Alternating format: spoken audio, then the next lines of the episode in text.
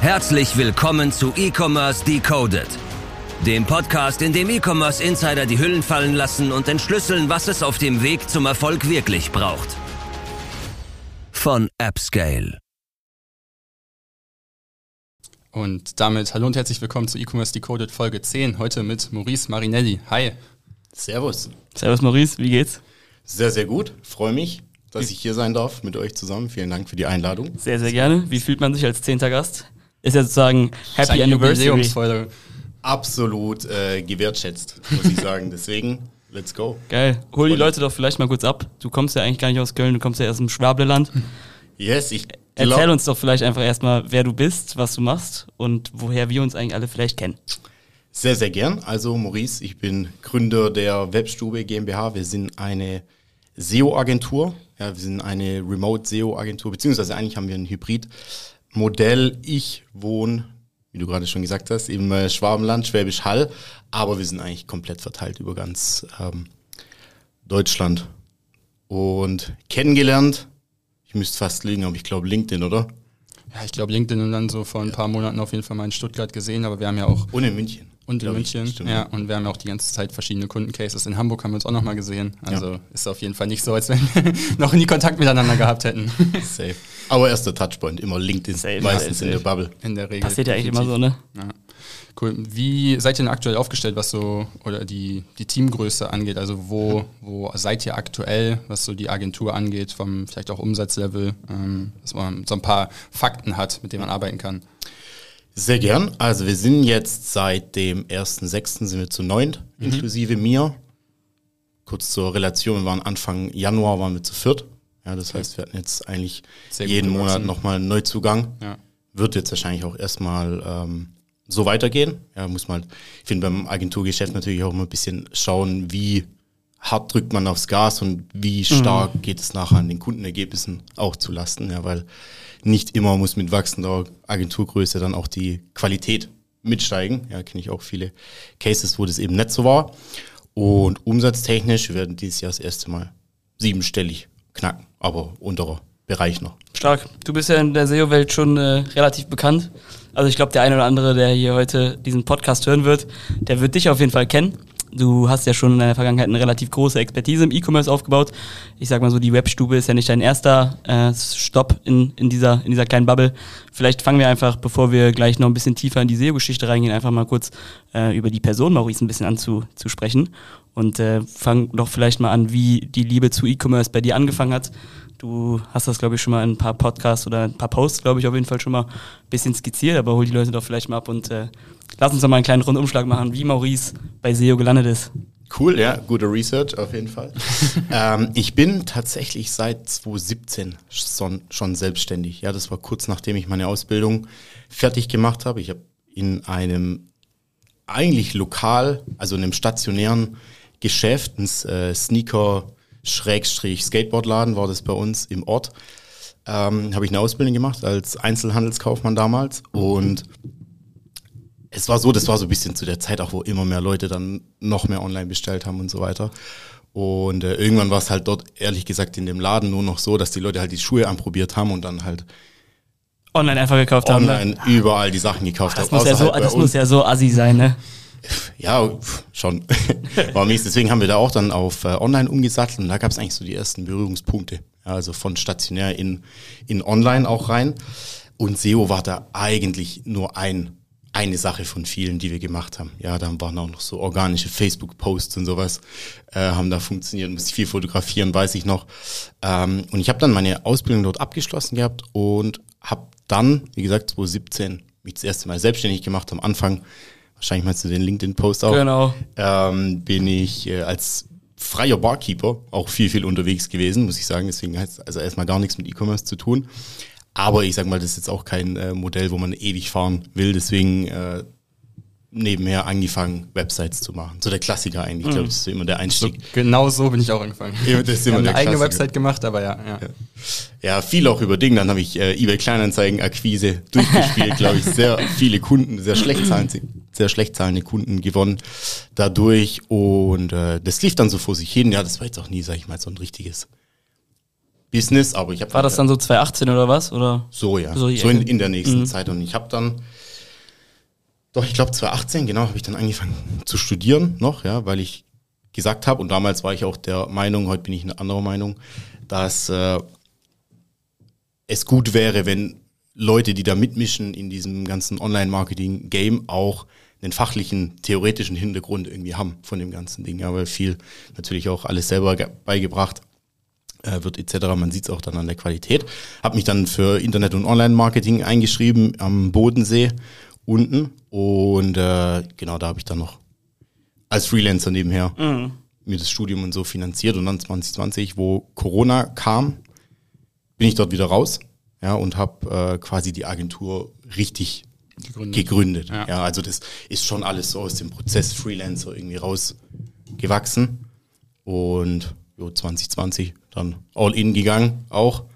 Das Studium noch ein bisschen nebenher laufen lassen, aber irgendwann war keine. Und wieso, wieso, wieso ist es genau SEO geworden?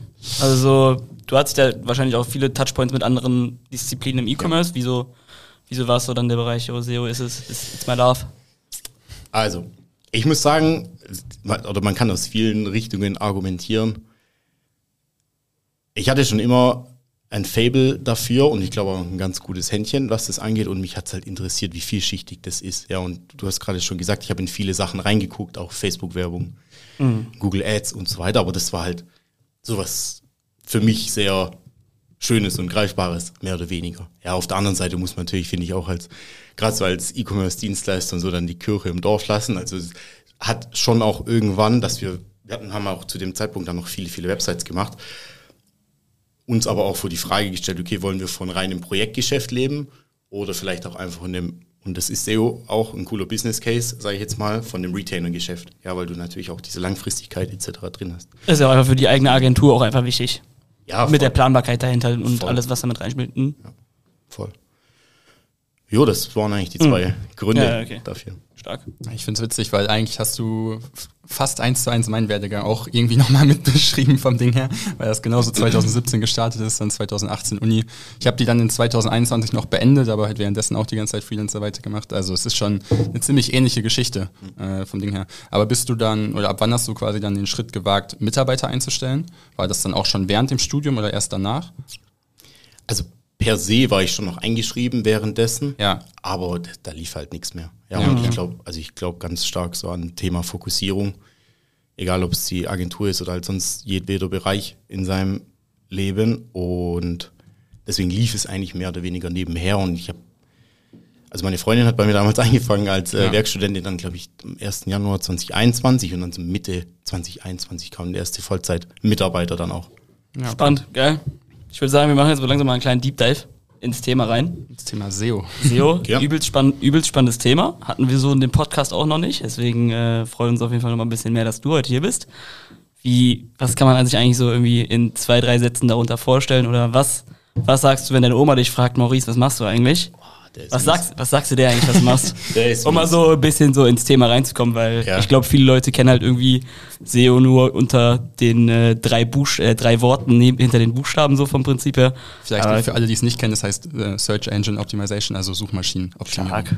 Ganz, Yes. ganz stark. Aber ich glaube, ich glaube, ich glaube, ich glaube, vielen Leuten fehlt es da so ein bisschen, ähm, so ein bisschen, so ein bisschen Substanz hinterzubringen. Deswegen, Ja, also das ist natürlich die Königsdisziplin, das einer Oma zu erklären, aber wenn es zu dem Fall kommt, ehrlich gesagt, ich hole mein Handy raus, ich sag, liebe Oma, schau dir an, wenn du nach XY googelst, beziehungsweise das halt in dein Handy eingibst, was sind die Ergebnisse auf der ersten Seite? Ja, und dann muss man natürlich nochmal differenzieren. Gibt es äh, die oben, wo man sich sozusagen einkauft, ja, also wo du über ein Bidding-System, mehr oder weniger, ähm, es schaffst, als das nicht organisch beste Ergebnis zu wirken. Und alles drunter ist halt Googles Antwort mehr oder weniger auf die Frage, wobei wir da jetzt schon von Oma-Erklärung abdriften, alles gut, alles gut. ähm, ist die Antwort auf die Frage, ähm, was bedient eine Suchanfrage am besten, ja, anhand von Googles Algorithmus. Spannend. Das heißt, ihr optimiert dann aber jetzt gerade nur auf Google oder auch auf andere Suchmaschinen? Also vielleicht sagst du vorher nochmal, was der Anteil von Google ist, weil der ist ja schon erheblich. Ja, ja muss Also, man auf jeden Fall dazu sagen. Sehr, sehr ich, groß. Keine Ahnung, ich glaube letztens kam wieder irgendwie so ein Market Research raus mit über 95 Prozent, 97 Prozent, glaube ich. Deswegen, es gibt schon Zielgruppen, muss ich sagen, das haben wir auch bei manchen Kunden von uns festgestellt, wenn es in so Thema Nachhaltigkeit, ökologisch nachhaltige Sachen etc. geht, ähm, dass viele Leute, also dass so der, sag ich mal, Gap zwischen Google und Suchmaschinen wie Ecosia und sowas größer Ja. ist.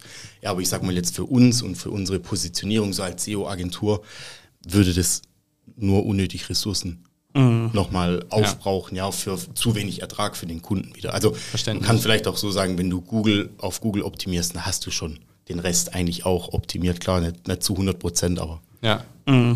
Ja, okay, das heißt, der Fokus liegt aber definitiv dabei, bei, bei Google gute Ergebnisse zu 100%. erzielen. ja, 100 Krass. Prozent. Lass uns vielleicht einfach jetzt mal diese, diese Hülle anfangen mit ein bisschen Inhalt zu füllen. Also meine Oma weiß jetzt, sie also irgendwie sie sucht was nach Socken und irgendwie auf Platz drei ist die erste Anzeige ohne Ad und da ist jetzt irgendwie Snox. Lustigerweise hast du ja irgendwie auch, glaube ich, einen äh, Touchpoint zu der Firma. Aber was stellt man sich darunter jetzt genau vor? Also es geht um Content primär, es geht um Texte, es geht wahrscheinlich auch um Videos. Was ist das, was ihr so in der Arbeit dann macht? Ja, also generell, wie bemisst Google, ob eine, ein einzelnes HTML-Dokument sozusagen von der Seite, ja, also das ist ja letzt- letztendlich, was Google da berechnet, ähm, die beste Antwort auf eine bestimmte Frage, nämlich die Suchanfrage ist. Ja, das bemisst sich aus drei grundsätzlichen Teilen. Das ist zum einen ähm, technische SEO, ja, da geht es zum einen darum, wie gut ist äh, die User Experience, also für den Endnutzer, aber auch wie einfach ist eine Seite von Technik wegen zu verstehen für einen Crawler, ja, für eine Suchmaschine. Also was kann indexiert werden, was gebe ich für Anweisungen, was nicht indexiert werden soll. Das ist so der eine Bereich, kann man eigentlich zusammenführen als technische SEO. Dann das andere, absolutes Herzstück, der Content. Ja, also am Ende des Tages, du fragst die Suchmaschine was und die muss halt irgendwoher Antworten kriegen. Die kriegt sie daraus, dass ihr halt auf eurer Website oder im Online-Shop irgendwie Content habt. Ja, das sind, ähm, das ist eigentlich der zweite große Punkt und das dritte und das ist eigentlich so ein historisch bedingter Ranking-Faktor, der wieder sehr viel wichtiger wird, glaube ich. Ähm, Thema Autorität im Web. Ja, und wie bemisst du als, als dritte Person, also als Suchmaschine quasi, wie viel Autorität eine andere Website hat oder eine Domain. Du schaust dir an, wie viele andere Leute oder andere Websites verlinken dann auf diese Seite. Ja, weil am Ende des Tages, wenn ich jetzt mit meiner Website irgendwie auf euch äh, verlinke, dann bürge ich ja sozusagen vor meinen Besuchern, dass bei euch kein Unsinn draufsteht. Ja, und so ist quasi der Gedankengang da dahinter. Deswegen muss man ganz, ganz, ganz viel äh, versuchen, Backlinks aufzubauen, gute Backlinks aufzubauen, ja, in anderen Medien auch. Das ist, ja, das ist ja dieses ganze Thema Google Eat, also EAT, ne? Das ist ja das sozusagen, was dahinter steht. Du hast jetzt schon die beiden Punkte, Author also den Punkt Authority bisschen, bisschen äh, genauer beziffert. Was ist so mit den anderen beiden Punkten? Also das A vor allem, äh, das T. das T und das E, also Trust und das andere ist Engagement Ja. wahrscheinlich. Ähm, also es ist, sag ich mal, eh jetzt neuerdings auch bedingt durch diese ganze KI-Sache heißt EEAT. Ja, das wurde jetzt Ende letzten Jahres oder Anfang des Jahres irgendwie nochmal noch, noch mal erweitert seitens Google. Ähm, am Ende des Tages geht es aber darum, wie viel Erfahrung bringst du mit als User. Ja, weil das ist auch was, was ich oft zu unseren Kunden sage. Ähm, am Anfang von dem Projekt, am Ende des Tages und jetzt vor allen Dingen, deswegen habe ich es vorhin gesagt, mit KI, jeder hat ähnliche Möglichkeiten, oder viele Leute haben ähnliche Möglichkeiten, unabhängig von ihrer vorherigen Expertise, ähnliche Arten und ähnlichen Output in Form von Menge an Content zu erzeugen. Ja, und dann sucht sich quasi Google, platt gesagt, anhand von ähm, Daten aus der Historie und so weiter auch zusammen, wie viel gab es denn schon? Ja, wie viel hat jetzt ein Maurice Marinelli schon über SEO und sowas gepostet? Ja, und dann habe ich natürlich ein bisschen mehr einen Stein im Brett, wenn jetzt jemand, keine Ahnung, wenn du jetzt Als sagst, wir zum Beispiel. ja, es ist so, aber halt andersrum auch. Weißt du, deswegen, ich könnte jetzt nicht anfangen und gleich schnell ranken und sagen, ey, ich mach. Ja, ist einfach ein brutales Long-Run-Game, ne? Also so, Extrem, ja. vielleicht geht da auch noch ein bisschen rein. Also wie, also viele Leute denken ja, glaube ich, irgendwie bei SEO immer so, okay, das sind irgendwie ein paar Texte schreiben, ich muss irgendwie einmal im Monat was auf meiner Website veröffentlichen und ich lasse erstmal irgendwie den, der, den, die KI irgendwie erstmal einen Text schreiben und schmeiß den einfach da drauf. Das mache ich irgendwie alle zwei Monate einmal und irgendwie wahrscheinlich in einem halben Jahr bin ich irgendwie Rank 2 oder so. Das ist ja nicht so. Ähm, vielleicht, vielleicht, wie ist das, was ist da so, also wie lange dauert das eigentlich, so ein Projekt erfolgreich zu gestalten und äh, wie, wie kann man überhaupt vielleicht den Erfolg davon überhaupt messen? Also, Mhm. Gute Frage. Also zu dem ersten Teil, wie lange dauert es, kommt extrem hart drauf an. Ja, weil, sag ich mal, wenn du eine neue Domain hast und die hochziehen willst, dann wirst du, das ist jetzt auch ein bisschen abhängig vom, sag ich mal, vom Suchvolumen, das du targetierst und damit einhergehend der Schwierigkeit, ähm, die die Keywords innehaben, würde ich jetzt mal, keine Ahnung, ins Blaue rausgesagt, nicht vor irgendwie einem halben Jahr mit Ergebnissen rechnen. Wenn du jetzt aber, Beispiel Vaditim, ja, wenn du schon hol viel, vielleicht Leute kurz ab, die nicht wissen, was das ist. äh, Vaditim, Sneaker, Ikone sozusagen in Deutschland. Äh, Reicht, ist gut zusammengefasst. äh, kann man sagen. Ähm, hat einen Online-Shop letztendlich für, für Sneaker, macht sehr viel B2B etc. Worauf ich eigentlich hinaus will, er hat, wir, wir haben jetzt mit ihm angefangen vor drei, vier Monaten oder sowas, der war eigentlich noch keine, ähm, er hat noch davor gar kein SEO gemacht gehabt. Ja, aber Google hat sich quasi so aus dem ganzen Kontext drumherum, ja, weil er halt extrem viel Social Media Reach hat, ähm, weil er, ähm, keine Ahnung, auch viele Backlinks etc. schon von anderen Zeitungen etc. hat er ihn auch schon eingestuft als Instanz in dem Bereich.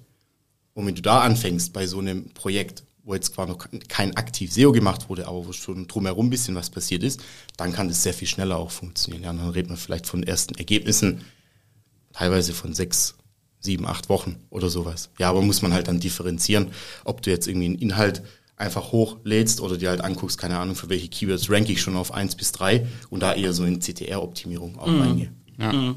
Und zweiter Teil war ja ein bisschen so in die Richtung, wie sich der Erfolg dann sozusagen quantitativ vielleicht messen lässt. Also so, was sind da so vielleicht Faktoren, die euch auch irgendwie, ähm, als Agentur muss man ja auch immer ein bisschen schauen, dass man dem Kunden natürlich auch irgendwie vermittelt, was bringt meine Arbeit eigentlich? Ja. Also was sind da vielleicht so Erfolgsfaktoren, die ihr euch anschaut, um eure Arbeit zu validieren? Ja, also bei uns, die wir eigentlich nur Online-Shops und D2C-Brands betreuen, ist unsere primäre Metrik, wie wir Erfolg messen mit den Kunden, der Umsatz, der über organisch rüberkam. Ja, und dann aber auch nochmal untersegmentiert, du hast gerade schon Beispiel Snox angesprochen, ihr habt, welchen Anteil von, von deinem Organic-Umsatz macht machen die Branded Klicks aus und wie viel Anteil geht eigentlich auf die Non-Branded Klicks, ja, und worauf wir uns halt fokussieren, sind schon eher ähm, Non-Branded Klicks, logischerweise, weil du hast halt viele, viele Abstrahleffekte mit, äh, keine Ahnung, Facebook-Werbung, Meta-Ads und so weiter. Und dann ähm, du rankst so oder so für deinen Markennamen. Ja, den Also all- simples Beispiel, ihr guckt dann eher darauf, dass ihr bei Socken kaufen die Ergebnisse messt, anstatt dass äh, Snox kaufen quasi Genau. gemessen wird. Okay. Ist da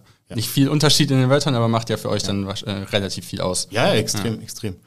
Ähm, genau, deswegen für uns primäre Metrik dafür ist Non-Branded Umsatz. Und dann hast du halt, sag ich mal, so diese, ein Layer drunter, diese typischen SEO-Metriken. Ja, Keyword-Ranking-Position. Dann hast du eine CTR vielleicht, ja, die du dir anschauen kannst.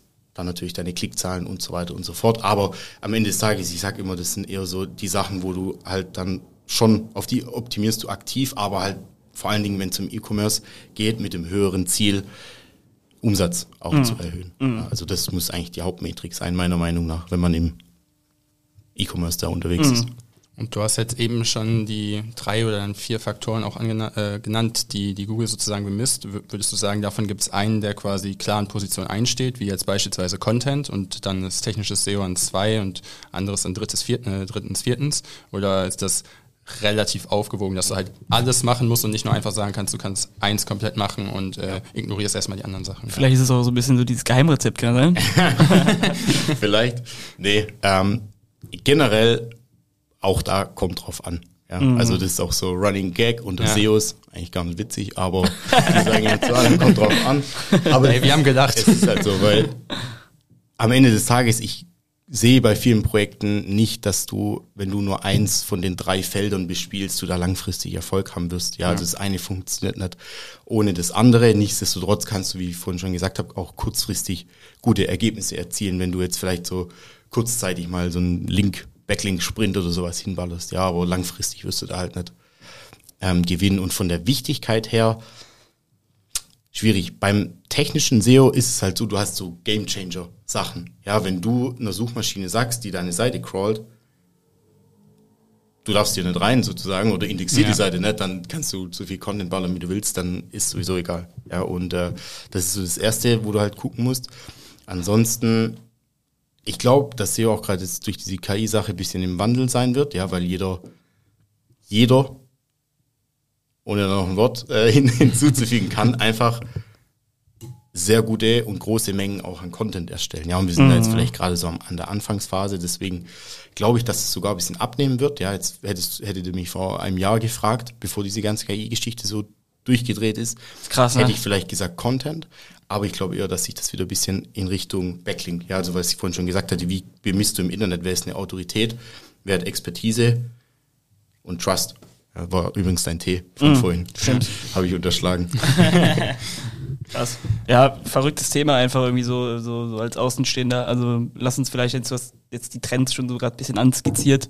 KI ist ja irgendwie ein riesengroßes Thema bei euch, glaube ich. Ich glaube, viele Leute beschwören auch irgendwie euren Untergang. Also es ist sehr allgemein irgendwie, dass viele Leute sagen, ah, Agenturen sterben aus. Äh, Die sind bei alle arbeitslos. Das heißt, gibt es da noch irgendwie so, also das ist ja wahrscheinlich faktisch nicht richtig. Ähm, ich bin mir ziemlich sicher, dass die Webstube auch irgendwie noch in zwei Jahren unterwegs sein wird, so wie viele, viele anderen Agenturen. Ähm, aber was sind vielleicht noch so Sachen, die du siehst, die du irgendwie vielleicht, was heißt kritisch betrachtest, aber wo man halt irgendwie vorsichtig sein muss, wie man die einordnet?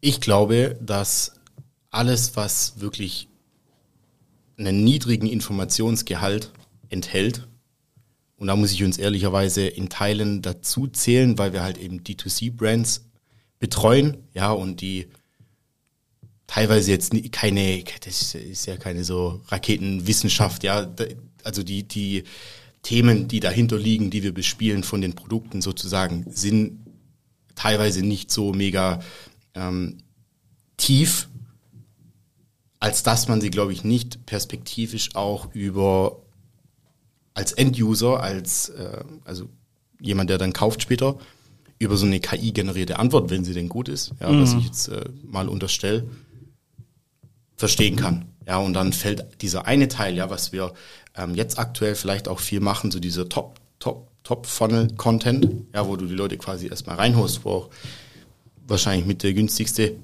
ähm, Traffic-Bringer dann irgendwann ist. Das kann ich mir gut vorstellen, dass es wegfallen wird. Aber, und deswegen zähle ich uns Stand jetzt wahrscheinlich sogar zu den Gewinnern, muss ich sagen, wird sich das SERP-Layout, also das Layout, wie Google nachher funktioniert, stark ändern. Ja, und da werden auch bedingt dadurch, durch das, was ich gerade gesagt habe, glaube ich, äh, dass Google auch in Richtung, nochmal einen großen Schritt in Richtung E-Commerce etc. machen wird. Ja, und dann, man sieht es jetzt schon, ich weiß nicht, ob ihr es gesehen habt, diese Search Generative Experience Seiten ähm, aus den USA, ja, dass zum Beispiel ähm, diese organischen Produktlistings aus Google Shopping direkt vorne mit in die Antwort mit reingezogen werden. Ja, und ich glaube, wenn du halt als Online-Shop dann da, da bist, geht es wahrscheinlich nicht mehr so drum, dass du halt irgendwie für, keine Ahnung, Socken, Sockenrot oder sowas rankst, sondern in der Tiefe so sehr deinen Produktdatenfeed auch ähm, optimiert hast, etc., dass du halt da relevant wirst. Ja, und dann geht es auch um strukturierte Daten und so weiter. Ähm, heißt nicht, dass man den Content nicht mehr braucht, glaube ich, weil Google auch jetzt letztens gesagt hat, ähm, es wird äh, Topical Authority, heißt, ich will nicht so viele Fach, Fach, Fachthemen irgendwie anschneiden, aber man, kommt schon irgendwie rein. Ähm, Topical Authority, also in, kurz gesagt, in welcher Tiefe und Breite kannst du einen Themenbereich abdecken? Ja, schon auch als übergeordneten Ranking-Faktor nochmal ausgerufen hat. Dass du halt nicht Natürlich einfach auch nur smart. sagst, du hast irgendwie 27 Beiträge, sondern halt wirklich dann einen sehr, sehr guten, der in die Tiefe geht und das Thema auch quasi abdeckt. Ja, jeder Einzelne muss in die Tiefe gehen, aber du musst Ja. auch also schon in der Breite die Sachen abdecken. Wir haben jetzt einen neuen Kunden angefangen, da geht es irgendwie um fermentierte Nahrungsergänzungsmittel etc. Ähm, und um Darmgesundheit und so weiter. Und da würde es jetzt zum Beispiel, um das mal ganz praxisnah zu machen, nicht sagen, okay, wir machen jetzt einen Beitrag über Darm oder Darmgesundheit, sondern du brauchst halt von Darmgesundheit über Morbus Crohn, diese ganzen äh, Bild, Krankheitsbilder, dann die Anatomie etc., die musst du schon abdecken. Ja? Und Ja. ich glaube halt von Google natürlich auch smart, das jetzt schon zu sagen, weil die SEOs dann auch dahin arbeiten werden. Ja, und das ist äh, wahrscheinlich ein unwesentlicher Teil, wie das nachher gestaltet wird, dass Google auch in irgendeiner Form die KI-generierten Inhalte weiter überhaupt erst generieren kann. Ja, Ja. also ich glaube, da muss man sich auch immer das Motiv dann Mhm. anschauen. Ja, weil auch nicht alles, was die sagen, ist korrekt. Wir gehen ja im zweiten Teil noch ein bisschen mehr Auf einen Hands, hands in the. Case rein. Aber lass uns, also was ich übelst spannend an dem Thema finde, ist halt so, ihr fangt irgendwie einen Case an oder ihr geht in ein Thema rein und auf einmal musst du dich so übelst tief mit einer Materie beschäftigen oder eine Strategie für eine Materie entwickeln und aufbauen, von der du bis vor dem Start der Zusammenarbeit wahrscheinlich so null Touchpoint hattest. Also wie schwer ist das und wie, wie, wie macht man das sozusagen, irgendwie sich, sich in-house irgendwie als Generalist in einem Thema irgendwie Ja. zu etablieren, um halt auch irgendwie, weil du brauchst ja auch, also es ist ja einfach ein sehr, sehr sinniges Thema. Ja. Und es bringt dir ja auch einfach gar nichts, wenn du da jetzt irgendwie einfach in eine KI irgendwas reinklatscht, die dir was rauswirft und du verstehst gar nicht, was es ist. Ja. Das ist da so, Extrem wie schwer ist das? Wie macht man das? Oder? Äh, generell, ich glaube, als Agentur, man kann, oder als SEO-Agentur, man kann immer nur so als verlängerter Arm irgendwie agieren, ja, von dem, was man aus dem Kunden auch rauskriegt. Ja, das wirkt sich dann bei uns insofern aus, als dass wir halt ein sehr, sehr, sehr umfassendes Onboarding auch mit den Kunden machen müssen, eben um genau solche Sachen zu verstehen. Ja, also A, auf der einen Ebene, um das zu verstehen, auf der anderen Ebene aber auch, um das Bottleneck Kunde irgendwann ausschließen zu können, ja, wenn es dann wirklich auf Scale geht im Bereich Content etc. Ähm, deswegen sehr umfangreiche Onboarding-Phase, ja, wo wir auch tief in dieses Produkt reingehen und so. Das macht äh, Tobi bei uns, wo wir dann wirklich auch mal zu den Produkt, die verschiedenen Produktnutzen-Ebenen versuchen zu verstehen. Ja, und dann quasi in Abstimmung und auf Grundlage dessen erstmal den Contentplan auch verfassen. Ja, und dann ist es natürlich so, wenn du dann einen Schritt weiter gehst im Content-Prozess, dass du ähm, A, das natürlich mit den Kunden auch nochmal abstimmst, ja, was alles gepublished wird. Dann aber auch einen Texter oder eine Texterin brauchst, wo fit in dem Thema ist, sonst Bullshit. Wir benutzen auch ehrlich gesagt kein KI. Wir machen schon, also keine KI, um Texte zu erstellen, wir machen aber schon Tests, aber aktuell, um jetzt mal bei dem Thema Darmgesundheit zu bleiben, es ist eher so, dass wir mehr Aufwand damit haben, nachher zu gucken, passen die Sachen. Und es steht nicht im Verhältnis dazu, dass wir direkt einen fähigen Texter einfach uns holen und dann sagen, okay, setz dich da mal ran, recherchiere dich rein, weil die Recherchezeit hat er danach sowieso. Ja, und das ähm, ist ganz wichtig. Und dann muss natürlich, auch um jetzt nochmal im Thema Gesundheit zu bleiben, muss sowieso die Endabnahme nochmal durch den Kunden Durch selber Kunden, ne? Ja, publishen, nix, Ja. ohne nochmal das Go. Ja, ich, das ist wahrscheinlich auch voll schwer, wenn, also wenn man ja einfach jetzt nicht irgendwie kein Arzt ist, vom Gefühl her, weißt du, wie ich meine, dann ist es ja auch irgendwie, vor allem bei Gesundheitsthemen, glaube ich, sehr, sehr enger Grad so, ey, ich darf jetzt hier einfach keine Scheiße labern, die irgendwie Ja, nicht stimmt, ne? Und Auch so Dinge, wir haben echt paar Kunden so im Nahrungsergänzungsmittelbereich und da wird schon mit verschiedenen harten Bandagen gekämpft. ja, auch was Abmahnungen etc. angeht. Gar nicht so witzig. Also halt wegen äh, Heilsversprechen und sowas. Deswegen- also wir sichern uns da auch ab. Ja, okay. Plus die müssen sich natürlich auch absichern, wenn danach irgendeine Scheiße, sorry, dr- drinsteht, dann bringt's ja auch nichts. Darfst alles sagen, was du willst, gar kein Problem. Sehr gut. Und damit hätte ich gesagt, äh, kommen wir zur Frage, die wir jedem Gast probieren zu stellen. Und das ist die Frage, mit wem würdest du gerne mal ein Bierchen oder einen Kaffee trinken gehen? Ich habe mir tatsächlich auf dem Herweg im Zug dazu Gedanken gemacht und ich muss sagen, ich gehe mit Schweini, Bastian Schweinsteiger. Echt? Absolutes. Idol. Geil. Muss ich sagen. Ehrlich? Bayern-Fan? Nee, überhaupt nicht. Aber was macht so er besonders? hat einen unfassbaren Dienst für 2014 geleistet. Und ich muss auch ehrlich sagen, ich habe den jetzt schon zwei oder dreimal irgendwo als Speaker gehört. Und er catcht mich einfach jedes Mal, weil er sehr, sehr, sehr über Understatement Mhm. kommt. Und aber ein extremer Gewinner einfach ist ja und auch schon miese, miese, miese Niederlagen hatte. Ja, da CL-Finale Ja, war das 2012 oder 2013, 2013, ja. 2013 haben wir glaube ich, wo das Ding da an Pfosten hinnagelt. Ja. Ähm, deswegen, also ein paar Mal jetzt schon gehört, hätte ich Bock mit dem. Was, wahrscheinlich eher Bierchen, aber Was wären, was wären so zwei, drei oder ein, zwei Fragen, die du ihm so stellen würdest? Weil das ist schon lustiger, aber man merkt ja schon, wenn du, also das, ja, das sagt ja immer auch viel über Menschen aus, was man auf die Frage sagt. Also vielleicht noch, damit man jetzt nicht so das einfach so abstempelt. Basti Schweinsteiger, vielleicht so, was wäre so die Frage, die dich am meisten interessiert?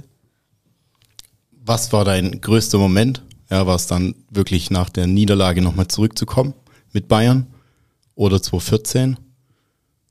Und zu Niederlage, wie bist du zurückgekommen? Ja, also wie, wie gehst du bei sowas mental einfach ran? Ja, auch mal einfach richtig hart zu versagen. So, ja, Mhm. halt Ja, vor allem Übel zu den- verkacken, aber so richtig. Fast größtmöglichen Bühne, die du jeweils haben kannst. Ich glaube, also Das im ist- Fußball, ich glaube, nur ja. WM-Finale wäre noch schlimmer gewesen oder sowas. Ja, ähm, dann da zu versagen und das nicht dann irgendwie auf sich sitzen zu lassen, sondern halt zu sagen, keine Ahnung, ich habe letztens gehört, die, die Bayern-Mannschaft 2013 war vielleicht nicht mal fußballerisch die beste, aber halt ein Mentalitätsmonster einfach, ne? So ein bisschen Voll. geprägt durch Niederlagen dann.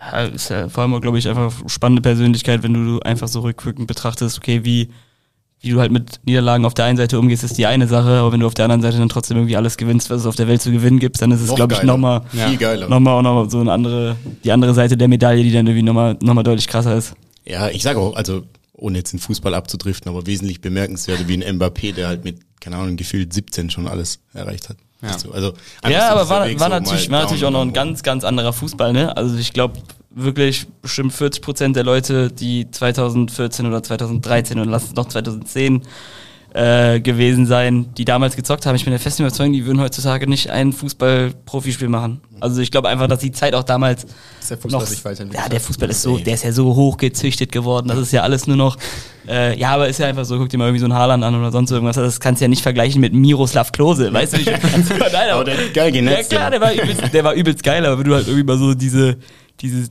also was heißt Professionalität, aber auch einfach so, was dann so diese, diese ganze Entwicklung eines Fußballers dann irgendwie, wenn es dabei rauskommt, dann Alter, Halleluja.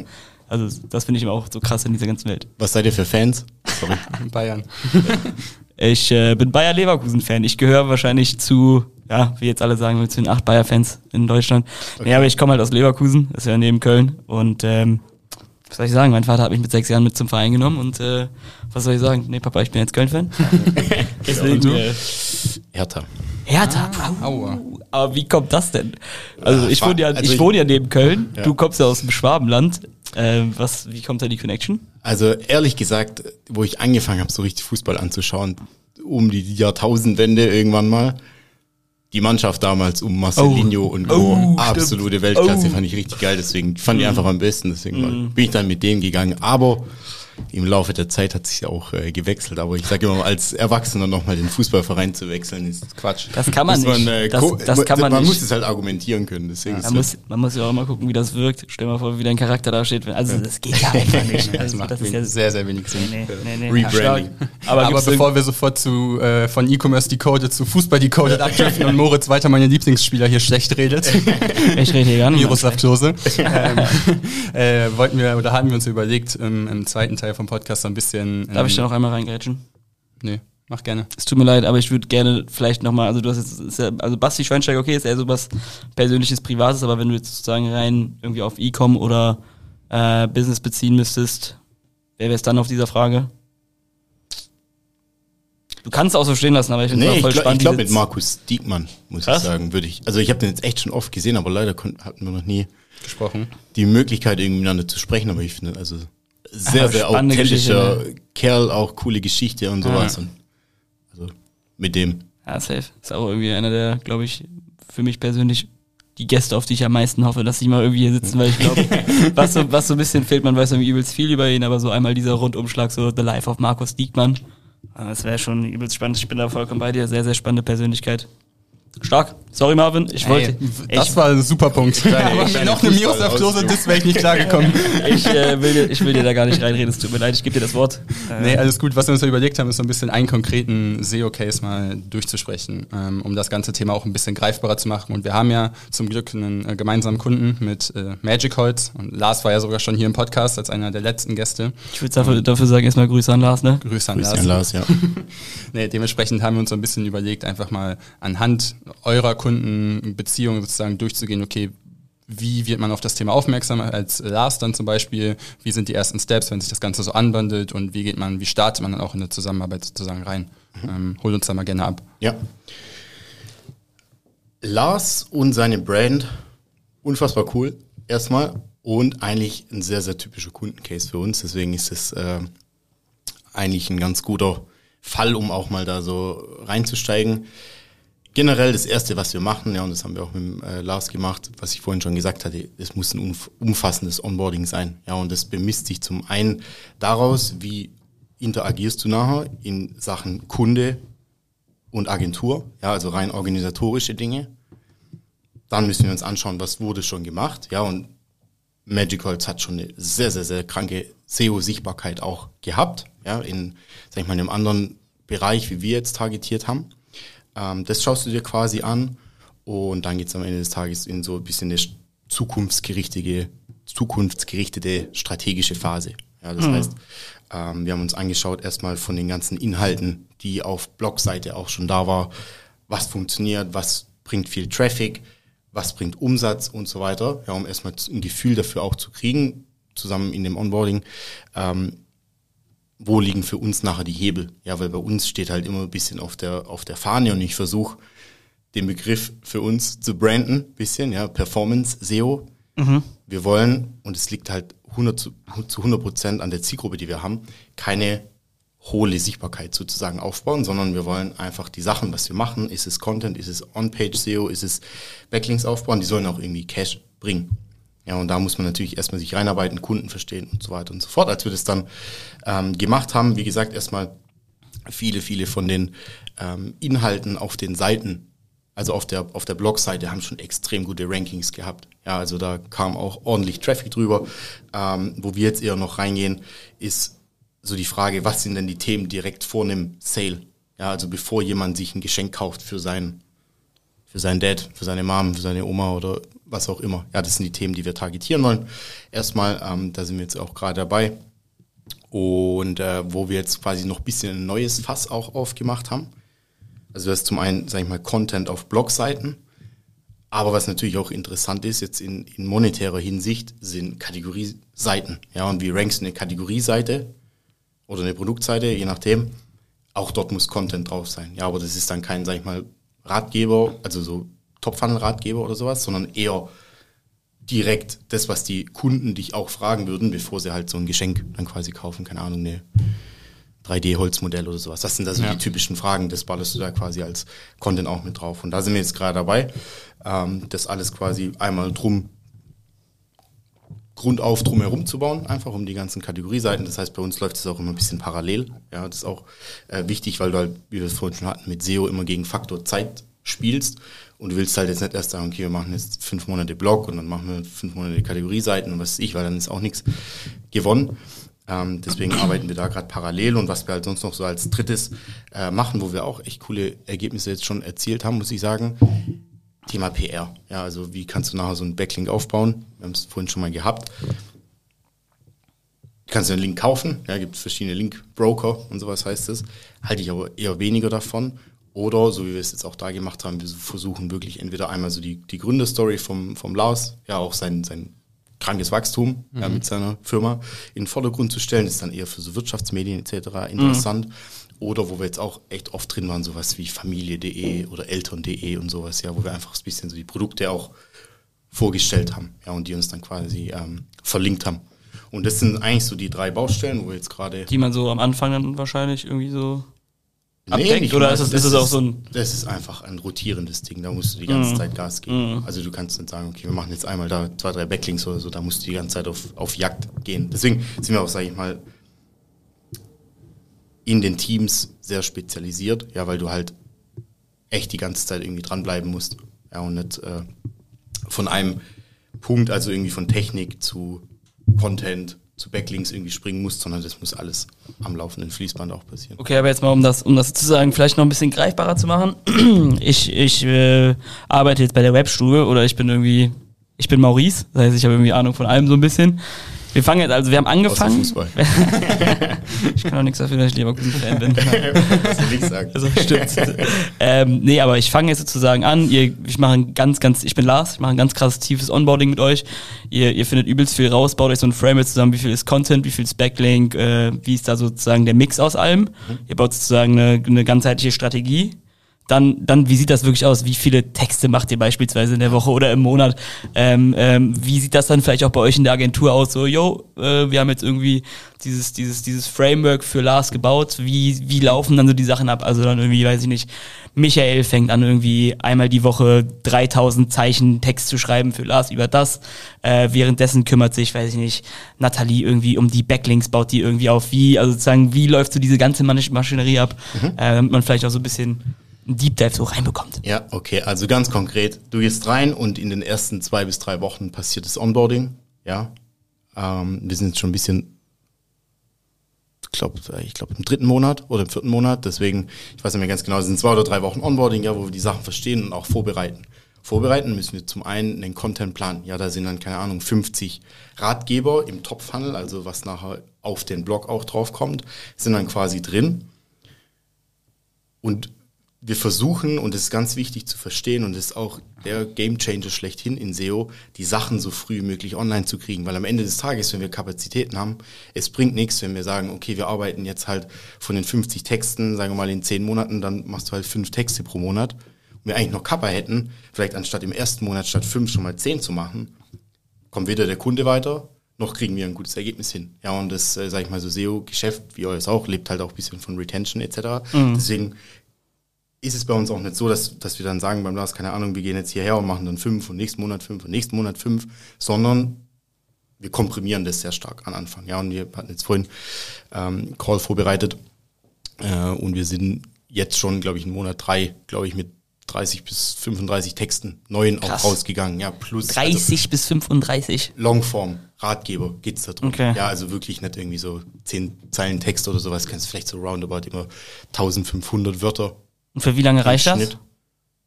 Wie, wie lange? Also reicht irgendwann wird, werden ja diese Texte ausgespielt. Die werden auch dann, oder habe ich es falsch verstanden, die werden jetzt geschrieben. Mhm.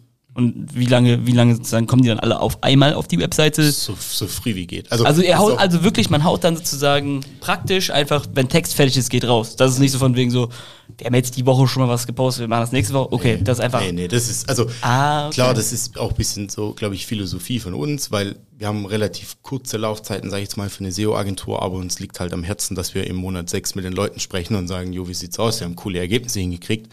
Lass mal verlängern. Ja, und das klappt auch in sehr, Mhm. sehr vielen Fällen einfach. Das heißt, wir gehen auch am Anfang vielleicht eher unsererseits erstmal unprofitabel, aber gucken halt, dass wir ein schnelles Ergebnis haben. Weil wenn du jetzt so einen Text hochlädst, ist halt nicht so, dass du da in drei Wochen ein Ergebnis hast, sondern halt in drei Monaten erstmal. Ja, dann, keine Ahnung, sind glaube ich noch lass mich lügen, nochmal 30 Kategorie-Inhalte auch dazu gekommen, ja, Kaufratgeber für die ganzen Sachen. Ähm, das ist quasi was, wo das, wo das Content-Team bei uns macht. Ja, Content-Team quasi nochmal unterstrukturiert in jemand, der die Briefings macht, jemand, der die Marketingstrategie dahinter macht, aber auch jemand, der die Sachen online stellt. Ja, also das ist auch Pro-Tipp an alle, holt euch oder investiert Zeit in Content-Design. Ja, weil das bringt nachher nichts, wenn ihr das ist jetzt vielleicht bei, äh, bei, bei Geschenken und sowas nicht so wichtig. Ja, also äh, vom, von der Tiefe von den Texten, aber viele Leute investieren halt extrem viel Geld in Content und dann laden sie es einfach so hoch, ja, ohne irgendwie nach Absätzen zu gucken. Wir reden jetzt sozusagen über, über die Leserlichkeit, ne? Also sozusagen. Auch, ja. Also Oder vielleicht führ ein bisschen aus, was, worum es da genau geht. Ja, am Ende des Tages über die User Experience davon. Ja, also wie einfach ist es lesbar? Wie einfach leite ich aber auch jemanden zum nächsten Step? Ja, ist es nachher ein direkter Kauf oder will ich jemanden im nächsten Beitrag drin haben und sowas? Und da investieren wir schon. Das macht die Steffi bei uns extrem viel Zeit. Die macht nur das, hat sich da hochkant, hochkarätig spezialisiert. Ähm, extrem, extrem wichtig. Ja, und so ist quasi das äh, Content-Team aufgestellt. Da musst du halt einfach auf Scale gehen. Ja, weil was nicht online ist, so die Grundregel bei uns, kann nicht Kann ich gesehen ranken. werden und Mhm. kann nicht ranken. Das ist halt alles, worum sich's dreht. Ja, weil bei uns in der Schublade bringt's halt nichts. Und dann was bisschen, muss ich sagen, dadurch, dass wir halt nur über PR-Links aufbauen, bisschen nebendran läuft immer, weil du es nicht so gut skalieren kannst, weil es einfach saisonale Einflüsse gibt bei den Redaktionen. Ja, du hast quasi, keine Ahnung, wir haben mit einem Kunden angefangen im, im November oder sowas, dann haben wir im Dezember angefangen mit PR, da geht halt zum Beispiel gar nichts. Ja.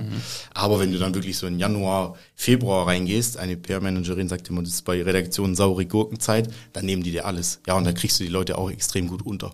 Das heißt, da musst du halt immer einfach so ein bisschen nebendran laufen. Aber wichtig, die drei Sachen müssen parallel einfach pa- passieren. Krass. Das heißt aber auch von Anfang an dann die ganze Zeit, um das nochmal zusammen zu sagen, Vollgas und nicht irgendwie, okay, wir machen jetzt in Woche zwei bis drei das Onboarding ähm, und dann machen wir erstmal quasi nur eine Kleinigkeit und gucken dann mal, wie das performt, sondern hauen direkt alles raus. Nee, also du musst auch in SEO echt bereit sein, deine Strategie schnell wieder umzuwerfen. Ja, weil halt A ist auch 100% kompetitiv. Du hast eigentlich nur Platz 1, 2 und 3, wo du Klicks kriegst. Geht nicht um Seite 1, sondern um Platz 1, 2 und 3. Ja, alles drunter ist eigentlich unnötig oder kriegt halt keine Klicks. Ähm, und das halt viele Störfaktoren. Ja, also das, was wir vorhin schon hatten. Google ändert irgendwas, dein Marktbegleiter ändert irgendwas. jemand anderes versucht, die zu crashen und sowas. Das kann alles, alles passieren. Mhm. Ja, deswegen musst du auch sehr bereit sein, die Sachen, was du hast, schnell zu iterieren und vielleicht auch nochmal umzuwerfen. Habt ihr dann tendenziell Angst, dass wenn ihr zum Beispiel irgendwas über ein Holzpuzzle veröffentlicht an Content, was weiß ich auch immer, dass es einfach, keine Ahnung, faktisch äh, eine andere Zielgruppe anwirbt, als äh, das vorher der Fall war und deswegen jetzt die Conversion Rate zum Beispiel sinkt und dann zum Beispiel Lars ist jetzt nicht der Fall, ne? aber Lars zum Beispiel nachher ankommen würde und sagen würde, ja, das, äh, ihr habt auf jeden Fall viel, viel mehr Besucher, aber die äh, ja. bringen viel weniger Umsatz als vorher, warum passiert das und so weiter? Mhm. Sehr gute Frage und das ist mit das Wichtigste während des Onboardings und der Strategiefindung, was wir, also was das Ergebnis von dem ist, wenn wir versuchen, einen Contentplan zusammen mit den Kunden zu machen. Was sind in der Realität die Fragen, die die Leute sich stellen, bevor die einen Holzpuzzle kaufen? Ja, und dann darf man nicht äh, versuchen, und das ganz oft trügerisch irgendwie bei, bei SEO-Tools etc. oder auch, das ist dann halt das Problem, wenn du viel, viel Traffic hast, aber kommt nichts dabei rum. Ja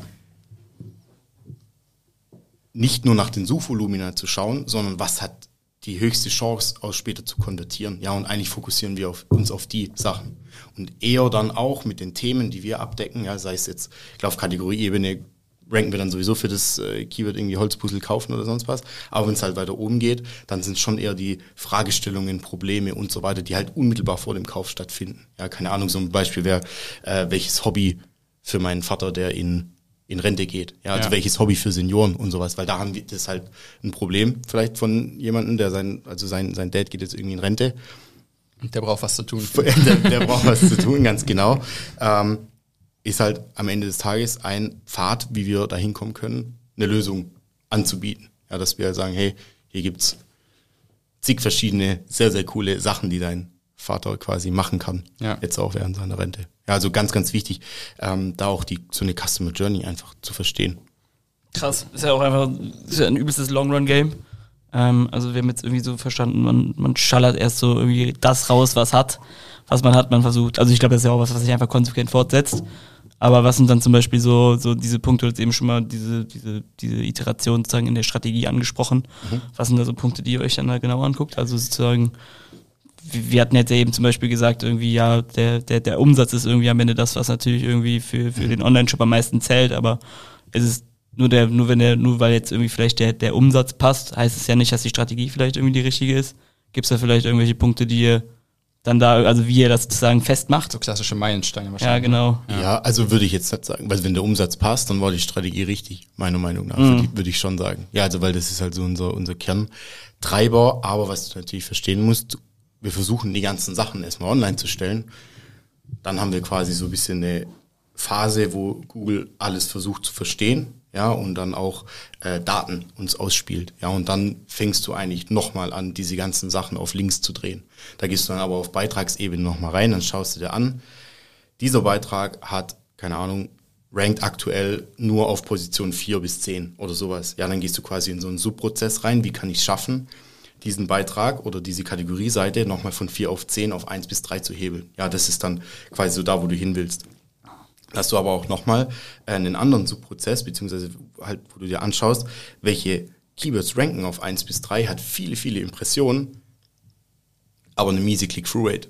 Ja, und da machst du dann nochmal quasi ein neues Fass auf sozusagen und guckst halt an, okay, wie kann ich so eine Darstellung in meinen Suchergebnissen ändern? Wie kriege ich da Sterne rein? Wie kriege ich, keine Ahnung, wenn ihr diese FAQ-Boxen oder so kennt, ja, wie kriege ich das rein? Also wie ja. kriege ich jemanden dazu, der uns sieht, schon da noch extra nochmal drauf zu klicken. Mhm. Ja, und das äh, ist eigentlich das, wo dann hinten raus auch sehr, sehr viel bringt und auch so diese, man kennt es so, wenn man mal irgendeinem SEO auf, äh, auf, auf LinkedIn folgt, verschiedenen SEOs, das, was dann so diese exponentiell, exponentiell genau diese exponentiell Wachstumskurven ja. quasi forciert. Weil wenn du halt einfach nur die Sachen online stellst, sag ich mal, dann hast du so einen Effizienzgrad schätzungsweise von 40, 50 Prozent und so das wirklich, was dann hinten raus richtig Gas gibt, wenn du dir die Sachen nochmal anguckst, nochmal anguckst, mhm. nochmal drüber gehst. Krass. Ja, ich glaube, Lars war ja auch hier bei uns im Podcast ein sehr, sehr offener Gast. Der hat ja auch sehr, sehr viel preisgegeben, wo die so umsatztechnisch stehen oder was sie so in diesem Jahr erwarten. Was ist denn so, vielleicht so jetzt, also klar, es sind jetzt irgendwie erst drei Monate, die ihr, die ihr zusammenarbeitet, aber was sind irgendwie vielleicht so realistische Ziele, die ihr für sozusagen Case wie Lars erreichen könnt? Also ihr werdet ja auch wahrscheinlich irgendwie Prognosen abgeben, was irgendwie in sechs Monaten sein kann oder in neun. Ähm, oder vielleicht kannst du darüber, was darüber sagen, wie die bisherigen Ergebnisse waren und ja. was ihr so langfristig sozusagen ähm, für, für die erreichen könnt. Ja, also besonders dort, ohne da jetzt über ganz genaue Zahlen zu sprechen, wir äh, segmentieren das auf, ja, in den Bereich alles, was unter Collections und Produkte fällt, quasi die Money Keywords. Dann was in äh, den in den Bereich Top Funnel, insbesondere Blog etc. fällt, ja, und gucken da quasi bei den Kategorien einzige Kerntreiber, wie viel Direct-Umsatz kam da drüber, für uns zumindest. Und äh, beim Blog hast du natürlich, was wir auch gerade viel, viel versuchen, wie können wir die Sachen, wo jetzt vielleicht noch nicht so gut konvertieren, ja, die, wo äh, viel, viel, viel Traffic bringen, ja, wir haben zum Beispiel echt kranke Rankings irgendwie für, ich glaube, Hochzeitsglückwünsche für oder Hochzeitsglückwünsche einfach nur, wo über 700.000 Suchvolumen hat oder sowas im Monat. Geburtstagsgrüße oder sowas. Geburtstagsgrüße, ne? genau, ja. ja. Und äh, wie kriegen wir das monetarisiert? Ja. ja, weil das ist jetzt vielleicht nicht unbedingt der nächste, also war auch schon vor unserer Zeit, ähm, aber nicht der, das Keyword direkt vor dem Kauf sozusagen. Ja, und da gucken wir gerade mit Quizzes, ja, wie wir ähm, oder Abfragen letztendlich, wie wir da vielleicht noch ein E-Mail-Lead draus kriegen, ja, weil als SEO-Agentur du natürlich auch immer versuchst, bisschen so zu assisten. Ja, sei es jetzt in Form von Traffic oder dass du halt mhm. E-Mail-Leads irgendwie rüber passen kannst, um bei dem äh, Fußballthema zu bleiben. ähm, deswegen, ja, also aber werf mal irgendeine grobe Zahl in den Raum. So quantitativ, sind es jetzt eher 20% vom Umsatz oder sind es eher drei? Vom Gedankengang her. Also so. Jetzt bei so einer, bei so einer großen Brand wie ja, Magic Hots, ja, wo achtstellig dann geht. Ja, ja, also so, muss jetzt nicht genau sagen 2,78 oder nicht 27,35, ja, aber so ja, einfach also nur, ich glaube, man kann das relativ schwer als Außenstehender einordnen, was sozusagen die Power dahinter eigentlich ist. Und ich glaube, da ist dann irgendwie so ein grobes quantitatives Maß schon irgendwie ein, ein guter Anhaltspunkt. Ich würde sagen, im Non-Branded-Bereich zwischen 5 und 10. Sowas. Krass. Ja, also wenn es sehr, sehr gut läuft. Man muss auch sagen, weißt du, äh, SEO, sag ich mal, ist eher in dem Maß, wie wir es machen, für größere Brands geeignet und vor allem halt aus dem, aus der Intention von den Brands auch heraus, dass die sagen, okay, wir wollen vielleicht nochmal diversifizieren. Ja, aber es ist nie so, die Brands, was wir haben, die sind nie schnell gewachsen über, über SEO und es ist auch logischerweise nicht der richtige Kanal dafür. Aber der aber Durchschnitt des Tages ist es halt, sag ich mal, klar, dann hast du so deine Betreuungszeit, irgendwann trennt sich das dann auch, ja, und dann kannst du aber trotzdem noch drei, vier, fünf Jahre davon äh, zehren, was du mhm. quasi ähm, also ein sehr langfristiges Spiel auch einfach. Extrem, ja. ja.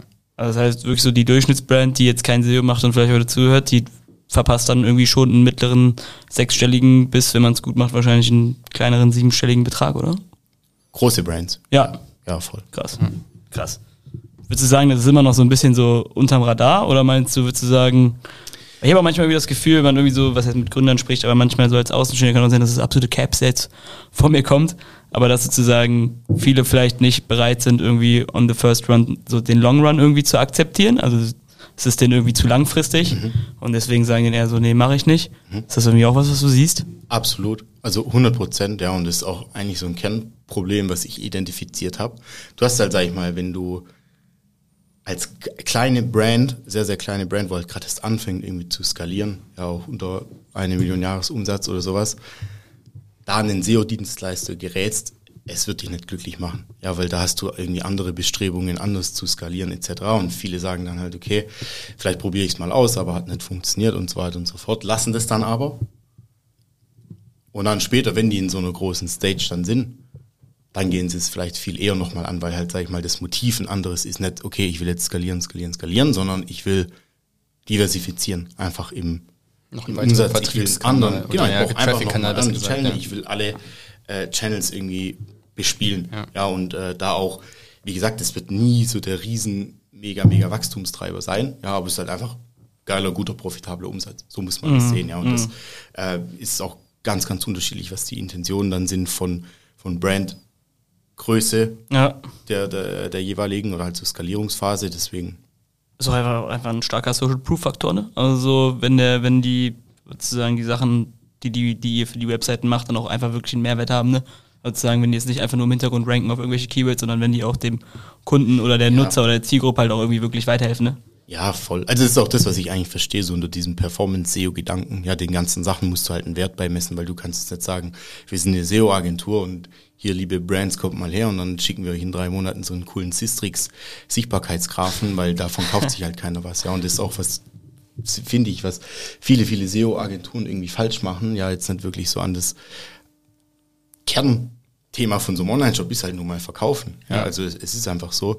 Und da auch nicht dran anknüpfen und dann halt so ihre, wo in SEO vielleicht schon coole Sachen dann sind, äh, Sichtbarkeit und so weiter für schwierige Keywords zu ranken, aber wenn halt unten nichts rauskommt, dann ist es halt nichts. Ja, und so ist es bei der Keyword-Auswahl, ja, so ist es bei den, welche Links baue ich auf und so weiter. Ja, wenn du, keine Ahnung, wir jetzt nochmal auf Wadi Tim, waren Bild.de Startseite. Ja, mit dem äh, quasi, was wir da äh, als Link aufgebaut haben. Und es sind natürlich schon auch Sachen, wenn du sagst Trust und sowas, wo Trust bringt, logischerweise, aber auch, wo einfach auch unmittelbar auf das Geschäftsergebnis irgendwie einzahlen. Ja, weil klar, jetzt nicht jeder kriegt mal eine Bildzeitung oder sowas rein, mhm. aber ähm, wir versuchen schon, keine Ahnung, wir haben auch eine kleinere Brand im Portfolio, von der ich vorhin gesprochen habe. Im äh, Februar, da waren wir, verkaufen so Putzsteine und Lavendelöle und sowas. Da waren wir in zwei Wochen in sämtlichen Frauenmagazinen, die es in Deutschland gibt, ja, und man merkt es schon auch im Direct-Umsatz. Ist ja. es halt nichts. Für uns ist es ein bisschen dann der Beifang, sage ich mal, wie du, wie du, äh, der, der halt kommt, weil wegen unserer Strategie Links aufzubauen, aber hat alles seinen, seinen monetären Anreiz ja, auch, glaube Hat ja auch einfach seinen Zweck, ne? Ja. Klar. Stark.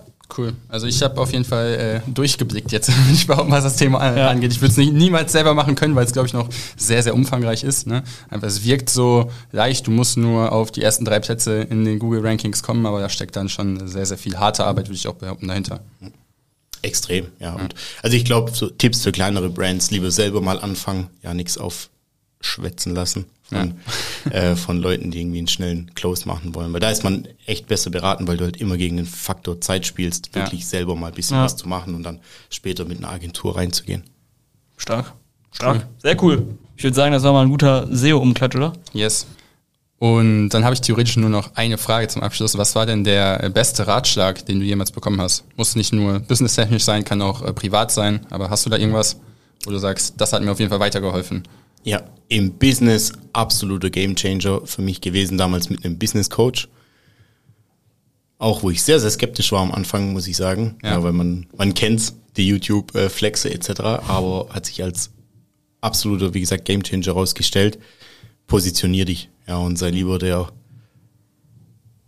ich weiß gar nicht, wie es gesagt hat, der äh, der große Hai im kleinen Becken wie ein kleiner Fisch im großen Becken oder irgendwie sowas. Ja. Am Ende des Tages äh, geht es einfach nur darum, sich zu positionieren, ja, und wirklich in der Tiefe auch zu verstehen, was ist jetzt genau das Problem von deiner Zielgruppe, die du hast. Und wir haben dadurch einen unfassbaren Zulauf gekriegt, ja auch, dass wir ja genau auf die Bedürfnisse, sag ich mal, von D2C-Brands eingegangen sind und nur dort und vor allen Dingen, und das war so das größte Learning, das daraus resultiert ist für mich, wie viel mehr oder wie viel attraktiver dich viele, viele Neins auch machen. Ja, weil am, am Anfang ähm, denkt man natürlich, okay, da kann ich noch was mitnehmen und gerade wenn man dann so als Wachstum in, in der Wachstumsphase ist als Agentur und sowas, aber da wirklich zu sagen, ey, das ist nicht zu 100 Prozent das, wo wir helfen können. Oder wo du auch helfen willst. Ja, auch und das natürlich fällt es dir auch hinten raus eh immer auf die Füße, ja, weil wir sind bis jetzt, wir haben keinen Vertrieb, gar nichts, also null. Und bis jetzt gewachsen, nur über Empfehlungen eigentlich und organisch, auch ja über, über Inbound und sowas. Ähm, und wenn du halt reinweise irgendwie Sachen annimmst, die du nachher nicht liefern kannst, ja, oder die halt einfach nicht, weil sie nicht zu deiner Position passen, um da den Kreis zu schließen, ähm, dann geht es paar Monate gut, aber halt nicht lang genug. Stark. Ja, Positionierung ist, glaube ich, wirklich ein, was, ein Punkt. Key. Key, aber Punkt, den auch viele Leute und viele Agenturen, glaube ich, nicht so ganz verstanden haben, wie wichtig das eigentlich sein ja, kann. Ja, weil ich, und ich hatte, ich habe auch echt lang mit mir gehadert, weil du, keine Ahnung, du sagst ja dann am Ende des Tages, okay, ich habe eine viel, viel kleinere Zielgruppe. Ja, weil kann am Anfang kannst du sagen, okay, ich mache nur SEO, dann kannst du SEO für E-Commerce machen, dann kannst du aber SEO für Handwerker machen, du kannst SEO für Enterprise machen, was auch immer. Und dann sagst du, okay, ich mache nur E-Commerce schon mal eine viel kleinere Zielgruppe. Klar, wäre auch noch groß genug, aber dann sind wir hergegangen und haben gesagt, okay, machen SEO wirklich eigentlich nur für Shopify-Shops und D2C-Brands, mehr oder weniger. Und äh, wie gesagt, klar, am Ende des Tages ist die Zielgruppe viel kleiner, aber du bist halt tausendmal attraktiver, auch weil du das dahinter einfach verstehst. Ja, du bist ja auch, glaube ich, einfach in-house dann viel performanter, ne? Wie als wenn du dich jetzt irgendwie so breit gefächert irgendwie so In jeden Case von genau neu reindenken einfach, musst. Ja, ja, ja, irgendwie voll. einfach nur so einzelne Prozessabschnitte oder sonst irgendwas übernehmen würdest, ist klar, Klar, bin ich bei dir. Und privat, der Maurice Marinelli, so was war so das, was sich irgendwie vielleicht da so hingehend irgendwie am meisten geprägt hat? Gibt's da was? Ehrlich gesagt, es war jetzt kein konkreter Ratschlag, aber das hat sich ein bisschen so mit einem Studienkollege zusammen irgendwann ergeben. Geh in die Sichtbarkeit. Ja, weil ich habe es ja ganz am Anfang irgendwie schon gesagt, ihr habt seit 2017 dann irgendwie Sachen gemacht und so, aber gerade am Anfang ist mir extrem schwer gefallen, dann auch die Sachen zu kommunizieren, ja, und da offen zu sagen, ey, ich mache jetzt das und das und das, weil ich immer ein bisschen so Angst hatte, okay, wie wirkt es jetzt? Ja, oder äh, klappt's nicht? Dann stehe ich da wie, keine Ahnung.